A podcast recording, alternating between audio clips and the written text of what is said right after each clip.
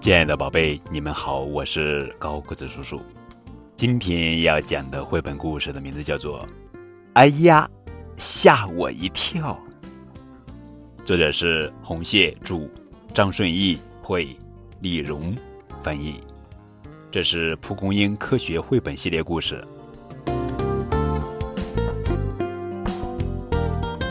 有一天，住在山脚下的鼹鼠四处张望。菜地里有很多美味的蚯蚓和昆虫，我要把家搬到菜地去。于是，鼹鼠就往菜地的方向钻去。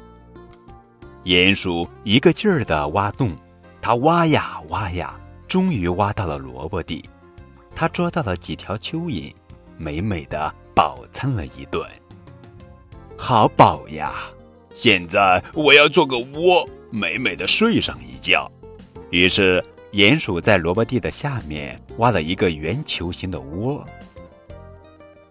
就在鼹鼠进入梦乡的时候，它头顶上的萝卜突然被人从地下拔了出去。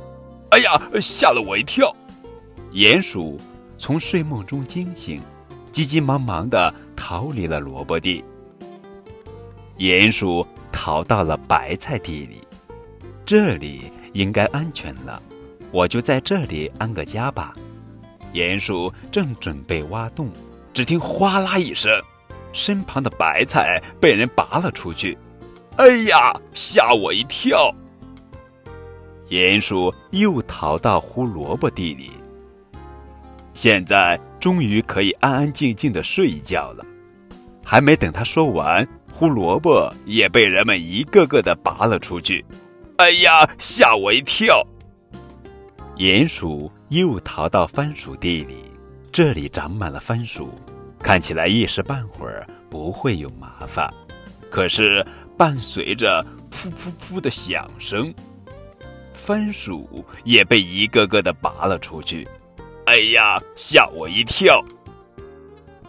鼹鼠又慌慌张张的逃到了土豆地里，土豆正哗啦哗啦的被人们一个个的拔出去。鼹鼠的尾巴也差点儿被人们拽住呢！哎呀，吓我一跳！鼹鼠使出浑身力气，飞快地挖了一个洞。鼹鼠一路挖到大蒜地里，这里终于没有人类的踪影了，四周静悄悄的。哎呀，我的前肢好疼啊！